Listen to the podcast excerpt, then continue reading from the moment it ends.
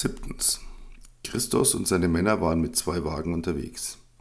Einen Wagen klar machen bedeutete in seiner Sprache so viel wie pack so viele Waffen wie möglich in den Kofferraum und trommle die besten Leute zusammen. Er würde dort in diesem Scheißkaff jetzt endlich gründlich aufräumen. Das Haus abfackeln, alle Leute umlegen, die er dort vorfand, und diese Schlampe mitnehmen und so lange bearbeiten, bis er die Speicherkarte zurück hatte. Und dann würde, er sie auf einer, würde sie auf einer Müllkippe landen nicht ohne vorher noch so richtig gelitten zu haben. Der Gedanke heiterte ihn etwas auf und er zündete sich eine Zigarette an und nahm sich einen Drink aus dem kleinen Kühlschrank, den er extra hatte einbauen lassen. Achtens. Nachdem er seine Ausrüstung überprüft hatte, stellte er einen Plan auf. Er hatte sich für zwei schwere Handfeuerwaffen entschieden, die hatten den Vorteil, dass er mit beiden Armen verschiedene Richtungen kontrollieren konnte. Eigentlich hätte er sein Versteck jetzt räumen müssen, aber andererseits war so viel schiefgegangen, dass es ihm sicherer erschien, alles hier zu lassen, was er nicht unbedingt benötigte. Er verband seine Wunden nochmals neu, warf eine weitere Ration Schmerzmittel ein, verstaute sein Kampfmesser in dem Halter am Bein, lud die beiden Waffen ebenso die Reservemagazine, packte das Bargeld ein, das er für diese Mission bei sich trug. Es war fast noch alles da, knapp 30.000, und dann ging er den Ablauf durch. Zuerst würde er in das Haus seines Konkurrenten eindringen, den erledigen, mit dem Fernrohr das Landhaus so lange beobachten, bis er sicher war, dass die Frau dort war. Dann würde er direkt zum Haus fahren, die beiden Typen ausschalten, die in dem Wagen in der Straße saßen, das Tor knacken, einfach reinspazieren und jeden umlegen, den er antraf. Bis auf die Frau. Der würde er so lange Körperteile abschneiden, bis sie ihm diese Speicherkarte gab, sie dann über die Klippen werfen, darauf freute er sich sogar richtig, und dann würde er Christus kontaktieren und ihm seine Forderungen stellen. Er musste lächeln, als er sich das alles so bildlich vorstellte. Ja, er war wieder voll da. Und für alle anderen war jetzt Schluss mit lustig. Neuntens. Sie kam wieder auf die Veranda und hatte frischen Kaffee dabei. Diesmal zündete ich jedem von uns eine neue Zigarette an und dann legte ich meinen Arm um sie. Wir hatten die Tassen auf dem Geländer abgestellt und ab und zu nippten wir daran und dann sahen wir beide wieder aufs Meer und abwechselnd in unsere Augen. Ich muss dir, glaube ich, ein wenig erzählen, ein paar Dinge aus meiner Vergangenheit. Ich sah sie lange an und dann zuckte ich mit den Schultern. Weißt du, ich glaube, Vergangenheit ist überbewertet. Ich würde mich lieber mit der Zukunft beschäftigen. Sie blickte mich lange an, blies den Rauch langsam in Richtung Meer. Ja, vielleicht hast du recht. Aber naja, ja, vermutlich hast du recht. Sie wirkte plötzlich so verloren und verletzlich und ich zog sie fester an mich, und dann entschloss ich mich, ihr die Sache mit dem Fernrohr zu berichten. Und weil ich nicht wusste, wie, hielt ich es vage. Ich musste auch etwas zeigen. Vielleicht können wir nachher kurz in mein Ferienhaus fahren. Und dann, nach einem Moment, es ist wichtig. Zehntens. Er hatte Probleme gehabt, den beiden Wagen zu folgen. Der alte Van pfiff aus dem letzten Loch und er war erleichtert, als sie endlich eine Raststätte ansteuerten. Das war definitiv kein Ausflug zum Schneider. Hier lief etwas Größeres, das war klar. Endlich hatte auch der Kombi aufgeschlossen und so ließen sie den Van einfach an der Raststätte stehen und folgten weiter Christus. Was auch immer er plante, diesmal würden sie es nicht vermasseln. Und es musste etwas ganz Besonderes sein, sonst wäre er nicht selbst mitgefahren und hätte schon gar nicht so ein großes Team dabei. In jedem Auto waren drei Mann.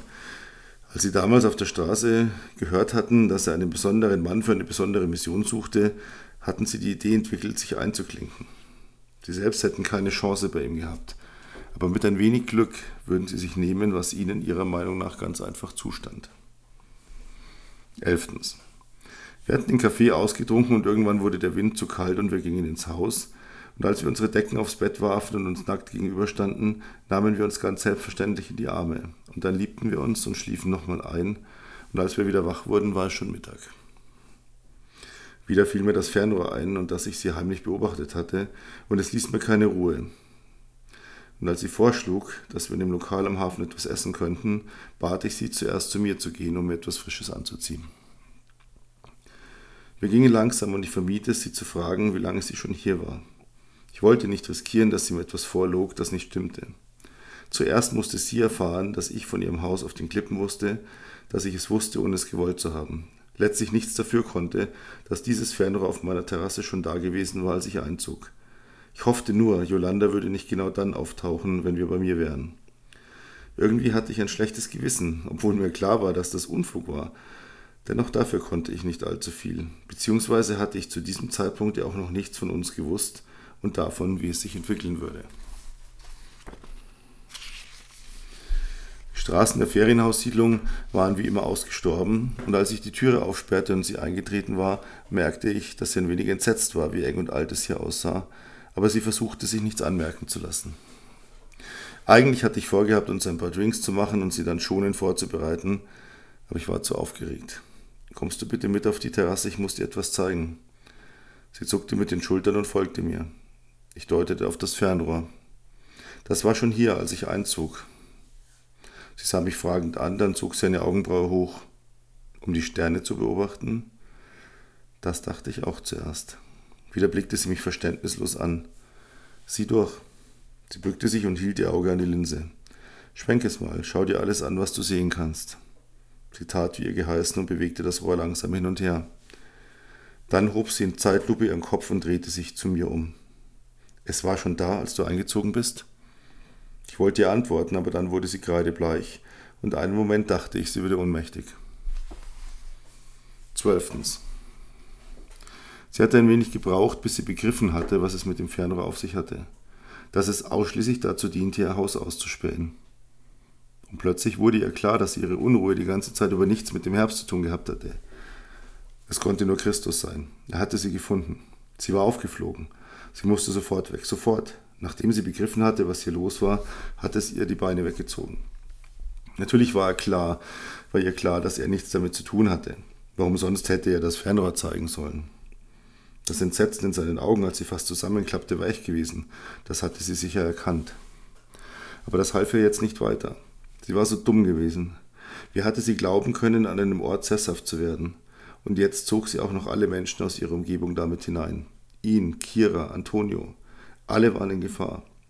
Sie musste sofort verschwinden. Ein Glück, dass sie die Speicherkarte in ihrer Tasche hatte. Das Geld war auf einem Nummernkonto deponiert. Sie hatte sich dem Trugschluss hingegeben, irgendwo sicher zu sein, ankommen zu dürfen, bleiben zu dürfen. Was für ein Wahnsinn. Nein, diesen Fehler würde sie kein zweites Mal machen. Sie würde den Rest ihres Lebens in Bewegung bleiben müssen, nie mehr lange an einem Ort verweilen, keine Kontakte knüpfen. Es ging schon lange nicht mehr darum, das Leben zu führen, von dem sie einst geträumt hatte. Es ging nur noch ums nackte Überleben. Und diese letzte Nacht war die letzte Nacht, in der sie zugelassen hatte, sich jemandem so nahe zu fühlen.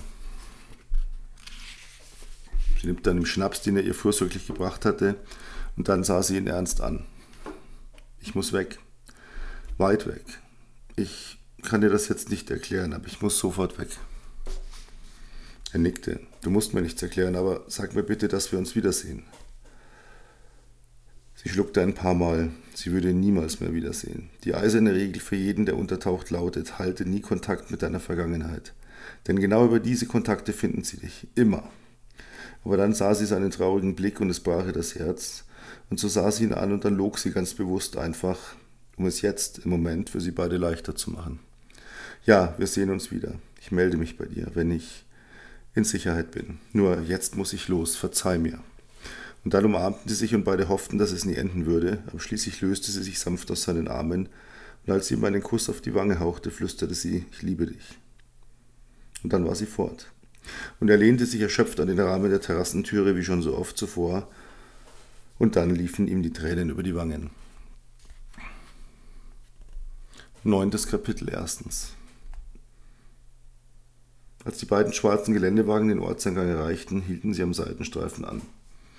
Die Männer vertraten sich etwas die Beine, einer pinkelte ungeniert in den Straßengraben, und dann sahen sie alle erwartungsvoll Christus an, was zu tun war.